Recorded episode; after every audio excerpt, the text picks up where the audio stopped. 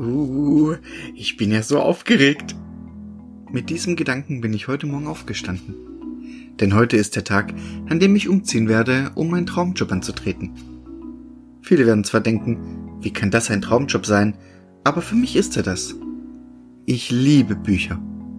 Wenn ich nicht gerade mit meinen Freunden unterwegs bin, lese ich. Was wäre also besser als Arbeitsplatz geeignet als? Richtig, eine Bücherei.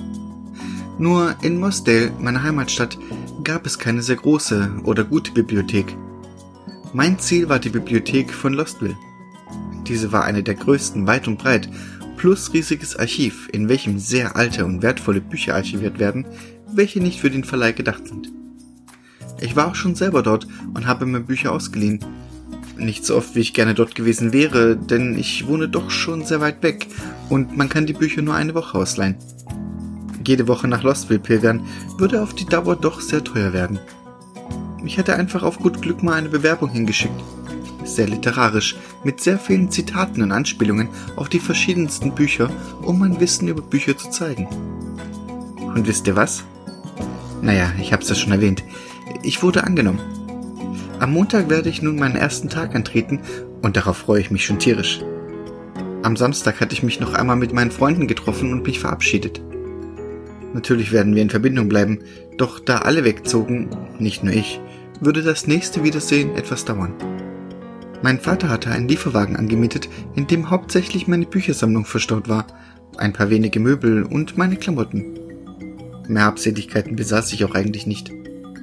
Meine neue Wohnung war nicht sonderlich groß, hatte aber eine hohe Decke, und das hieß hohe Regale für viele Bücher. Sie war zwar mitten in der Stadt, aber nicht weit von meinem neuen Arbeitsplatz entfernt. Zum Bahnhof hatte ich es auch nicht weit. Ich lese zwar am liebsten draußen im Grünen, davon gab es in Lostville aber nicht viel. Allerdings gab es auf dem Dach des Hauses, in welchem ich eine Wohnung bezog, eine Dachterrasse mit Rasen und sogar zwei Bäumen. Der Hausbesitzer hatte sich so einen kleinen Traum erfüllt und erlaubt mir, mich dort aufzuhalten, wenn ich lesen möchte. Nachdem mein Vater mit mir alles ausgeladen hatte, verabschiedete ich mich auch von ihm und warf ihn hinaus. Der Abschied fiel mir schwer, genauso wie meinem Dad, aber je länger ich gewartet hätte, umso schwerer wäre es mir gefallen.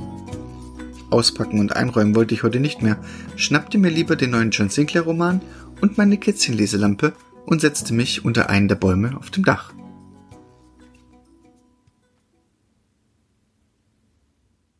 Montag. Heute war mein erster Arbeitstag.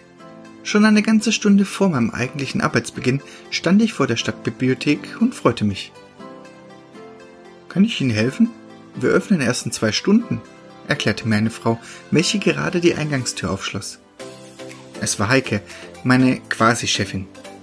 Ich stellte mich vor, was ihr gleich ein Lächeln ins Gesicht zauberte. Meine Bewerbung hatte sie offensichtlich sehr beeindruckt. Genau das, was ich erreichen wollte. Meine erste Aufgabe für den heutigen Tag war das Sichten, Beschriften und Einsortieren neuer Bücher. Im Genauen bedeutet das, dass ich die neu angekommenen Bücher in eine Kategorie einordne, alle Daten in einen PC eingebe, einen Barcode drucke, welcher auf die Buchseite kommt und auf dem Buchrücken der Anfangsbuchstabe. Dann werden diese in die jeweilige Abteilung und unter dem entsprechenden Buchstaben einsortiert. Fertig. Das Ganze war schnell erklärt und nach etlichen Stunden war ich auch fertig. Meine Chefin Heike hat mir dann noch gezeigt, wie das mit dem Ausleihen funktioniert. Bibliotheksausweis einscannen, Bücher einscannen und fertig. Selbst ohne Bibliotheksausweis funktioniert das Ganze. Man muss die Daten des Besuchers nur manuell aufrufen, war aber im Allgemeinen nicht so gern gesehen. Damit entließ mich meine Chefin auch schon in den Feierabend. Den Abend verbrachte ich damit, meine Regale aufzubauen und so langsam meine Buchsammlung einzuräumen.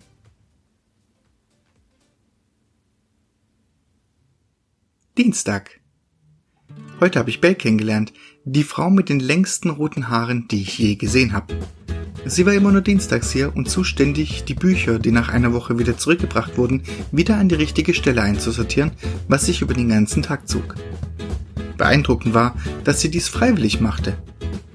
Als Entschädigung durfte sie die zu sehr beschädigten Bücher behalten. Und das kam überraschenderweise sehr häufig vor. Ich wurde abgestellt, ihr zu helfen, wobei ich sie besser kennenlernte. Sie hat mir erzählt, dass sie auch eine private Büchersammlung besaß und diese auch immer mit ausgemusterten Büchern, welche sie selbst reparierte, erweiterte. Eine Hardcover-Ausgabe von der Schatzinsel erregte meine Aufmerksamkeit. Die war schon sehr zerfleddert und wurde deswegen eben aussortiert. Bella hat das wohl bemerkt und mir angeboten, das Buch für mich zu reparieren und als Dankeschön für die heutige Hilfe mir zu überlassen. Da ich hier noch niemanden kannte, lud sie mich zu sich ein, das Buch abzuholen und ihre Sammlung zu begutachten, was ich sehr gerne machen wollte. Mittwoch. Heute war ich für den Beratungsdienst eingeteilt, um den Besuchern zu helfen, die Bücher, die sie suchten, zu finden oder den Unentschlossenen eine Richtung zu weisen. Mittags hatte ich Schluss und machte mich auf den Weg zu Bell. Sie hatte mir ihre Adresse gegeben und mir den Weg erklärt. Am Bahnhof bestieg ich einen Bus und war überrascht, wie voll dieser war. Bei mir im Dorf gab es viel weniger Einwohner und deswegen auch weniger Busfahrende. Hier stand ich dicht an dicht an Fremde gequetscht und musste mich lang machen, um an den Haltegriff zu kommen. Als der Bus dann auch noch ruckartig anfuhr, habe ich das Gleichgewicht verloren und der ältere Herr hinter mir gab mir durch einen versehentlichen Stoß den Rest.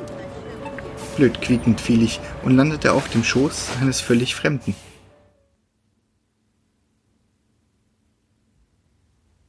Eine Woche später. Seit dem plötzlichen Verschwinden von Perry war ich komplett neben der Spur.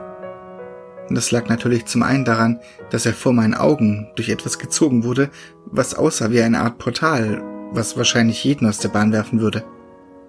Zum anderen aber daran, dass ich mich wirklich in ihn verliebt hatte.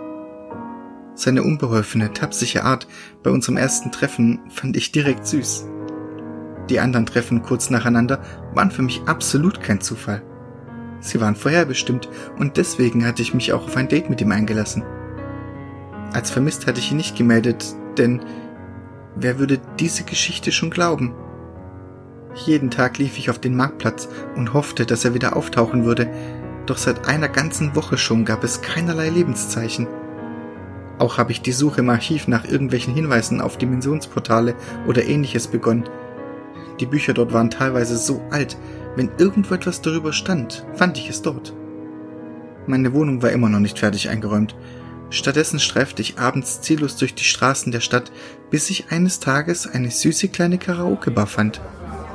Dort verbrachte ich etliche Stunden mit Gin und Tonic und lauschte den Menschen bei dem Versuch zu singen.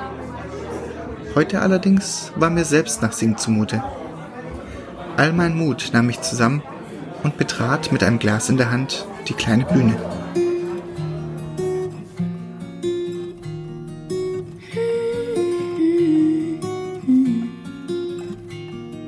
Jeder kleine Schritt in deine Richtung ist ein großes Ziel für mich.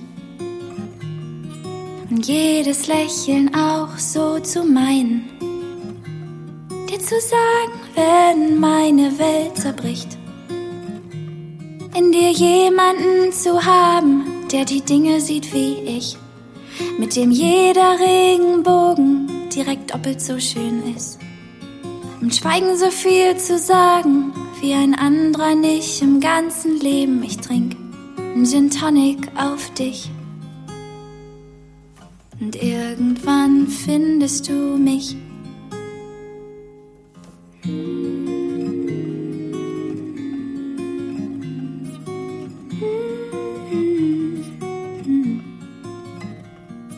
Ich muss dir nicht wirklich viel erklären verstehst schon, wie ich vieles mein. Hast ne Taschenlampe für die dunklen Seiten. Lass die hellen noch viel, viel heller scheinen. Dir jemanden zu haben, der die Dinge sieht wie ich. Mit dem jeder Regenbogen direkt doppelt so schön ist. Im Schweigen so viel zu sagen, wie ein anderer nicht im ganzen Leben. Ich trink ein Gin Tonic auf dich. Und irgendwann findest du mich.